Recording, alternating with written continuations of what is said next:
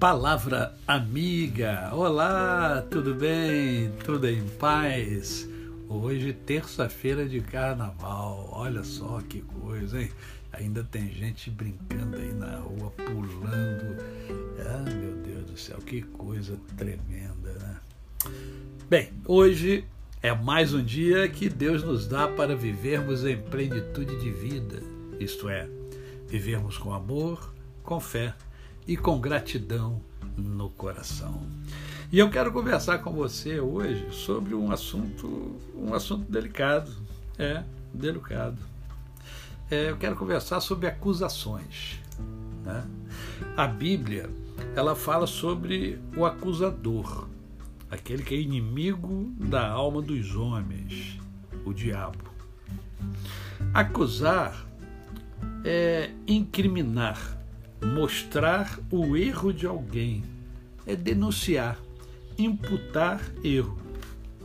A questão é que o diabo aponta os erros com o intuito de menosprezar, de diminuir, jogar você no fundo do poço. Pior ainda é quando as acusações são infundadas. Ah, aí é terrível. Talvez você já tenha passado por essa situação ou está passando. Talvez você já tenha passado é, por, por fatos, né? onde isto se tornou uma realidade para você. Um irmão ou um conhecido, um parente, amigo, é, que o acusou de alguma coisa que na verdade você não não cometeu. De fato, foi uma calúnia, pois você não cometeu o pretenso erro, o pretenso delito. É, eu sei. Eu sei o quanto isso dói. E ao fazer você lembrar disso, talvez isso cause dor a você. Porque dói mesmo, machuca, deixa feridas. E às vezes é, essas feridas levam anos para cicatrizar. O pior é que é, quando quem nos acusou tem um lugar de destaque na nossa vida. E o pior é que quase sempre tem. Aí é fogo. Eu vou contar a vocês uh, um fato que aconteceu comigo. Certa ocasião, um pastor que tenho grande admiração como pregador me acusou de mentiroso em uma reunião. A decepção foi, foi enorme. Confesso que dentro de mim um fogo intenso se acendeu por uma questão de temperamento. O desejo era de fulminá-lo, como os discípulos o desejaram quando caminhando com Jesus. Pior ainda, outro colega conivente com ele endossou a acusação.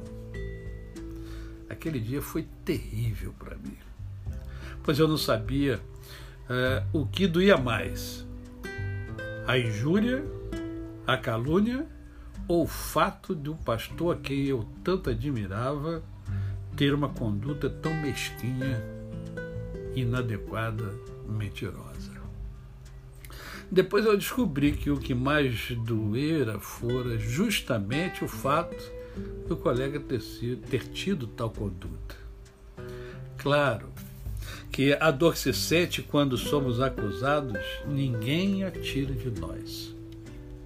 O que não podemos é continuar sofrendo tal dor indiscriminadamente. E aí sim eu quero lembrar a você. Olha, saiba que o Senhor Jesus foi acusado de inúmeros delitos que, na verdade, não cometeu. Entretanto, ele manteve o seu propósito, não perdeu o foco. Ele tinha uma missão a cumprir e sofrer tais danos fazia parte da sua caminhada. O fim era o mais importante. Mesmo que as acusações sejam fundadas, creia. Jesus, que tanto foi acusado e acabou pregado na cruz, conhece o seu coração, o seu interior, as suas dores, as suas feridas. E mais, ele está sentado à direita do Pai, intercedendo por você, aliviando suas dores e preparando algo melhor para você. A você o meu cordial bom dia. Eu sou o pastor Décio Moraes. Quem conhece, não esquece jamais. Até amanhã.